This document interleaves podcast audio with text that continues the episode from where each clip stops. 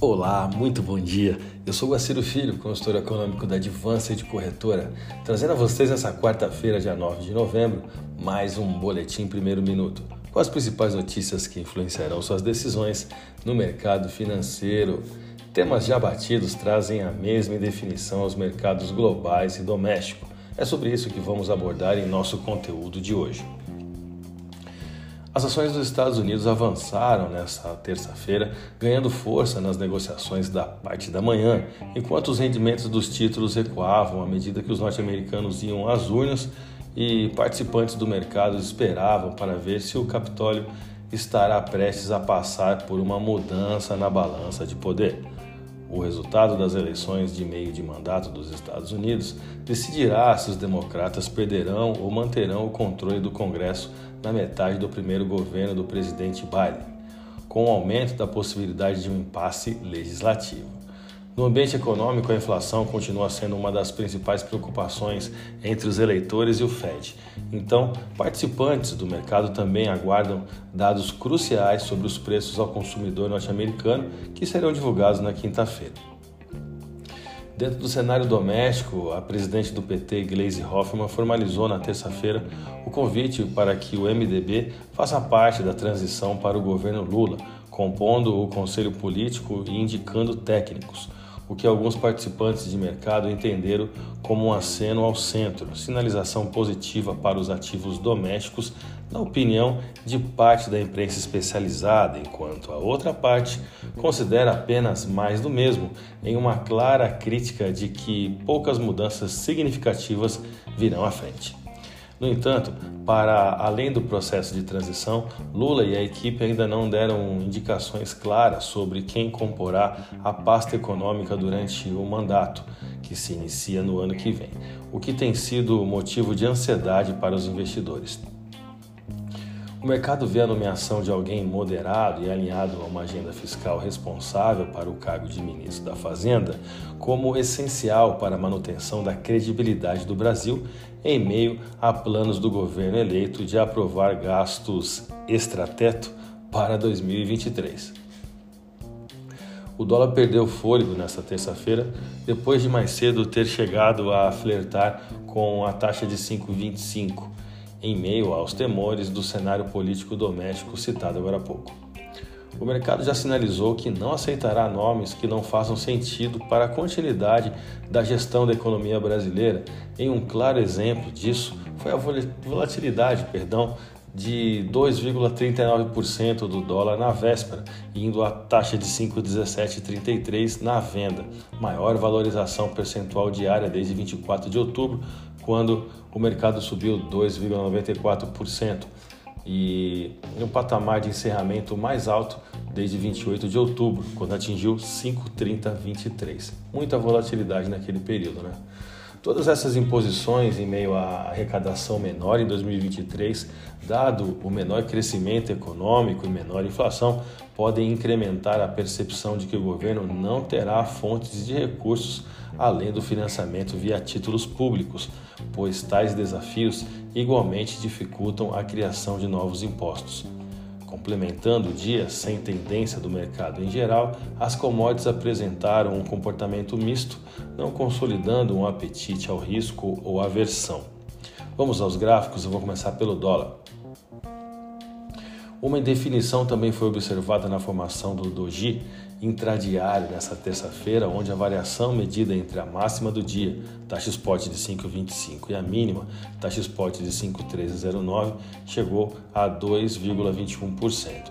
O mercado segue trabalhando acima da máxima de ontem, né, onde ali na saída né, dessa, dessa paridade para fora do canal de baixa que nós observamos aqui a formação desse canal desde 26 de setembro. Então, basicamente, o, movimento do, do pregão de, de dessa última terça-feira foi um doji de indefinição, tá? Onde a máxima chegou a romper a linha de tendência de baixa, a linha superior, né? A resistência dessa linha de tendência de baixa do canal, mas perdeu força ao longo do dia, fechou com um candle de baixa, mas mostrando ainda assim muita indefinição. O volume de negócios, aliás, também não foi muito alto, estou falando aqui mais ou menos de 183 bilhões de reais em contratos futuros de dólar negociados na Bolsa Brasileira, o que representou uma alta no dólar à vista de 0,25%, com taxa spot de 5,1440. Já o euro, a média móvel de curto prazo, agora que é um suporte, né, se valoriza rumo à resistência de 5,2873 como taxa spot, representada pela linha média da banda de Bollinger de 200 períodos. O euro fechou a última sessão com alta de 0,28% e taxa spot de 5,1814. A minha dica você já sabe. Siga nossos boletins para ficar sempre conectado às principais notícias.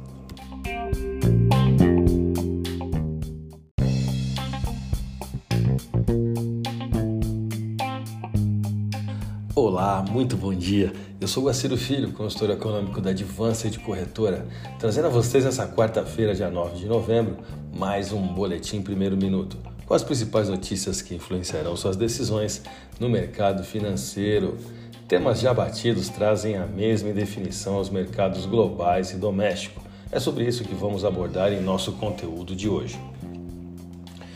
As ações dos Estados Unidos avançaram nesta terça-feira, ganhando força nas negociações da parte da manhã, enquanto os rendimentos dos títulos recuavam à medida que os norte-americanos iam às urnas e participantes do mercado esperavam para ver se o Capitólio estará prestes a passar por uma mudança na balança de poder.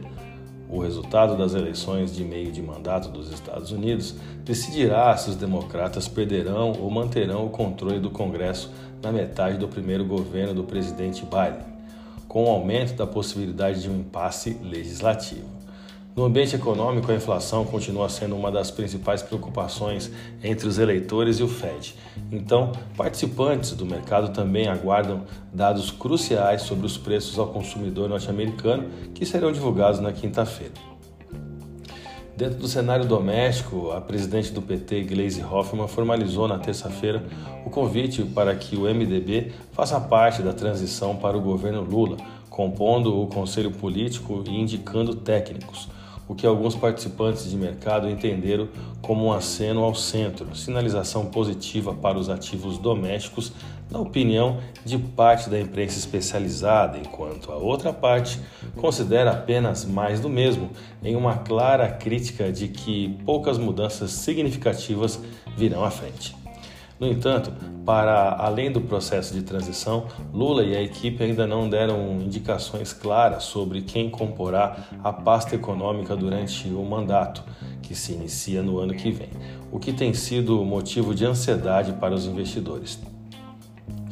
O mercado vê a nomeação de alguém moderado e alinhado a uma agenda fiscal responsável para o cargo de ministro da Fazenda como essencial para a manutenção da credibilidade do Brasil em meio a planos do governo eleito de aprovar gastos extrateto para 2023.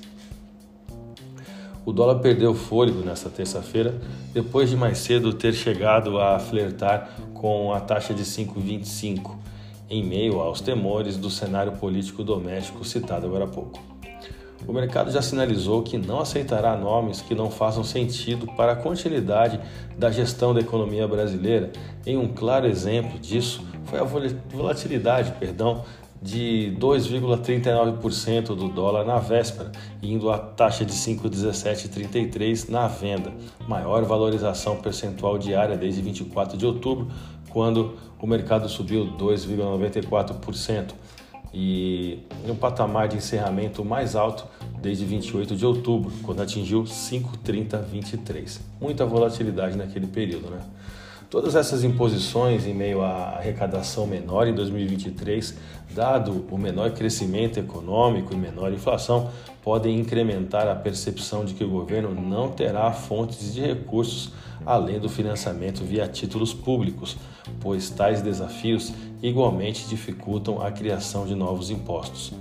Complementando o dia sem tendência do mercado em geral, as commodities apresentaram um comportamento misto, não consolidando um apetite ao risco ou aversão.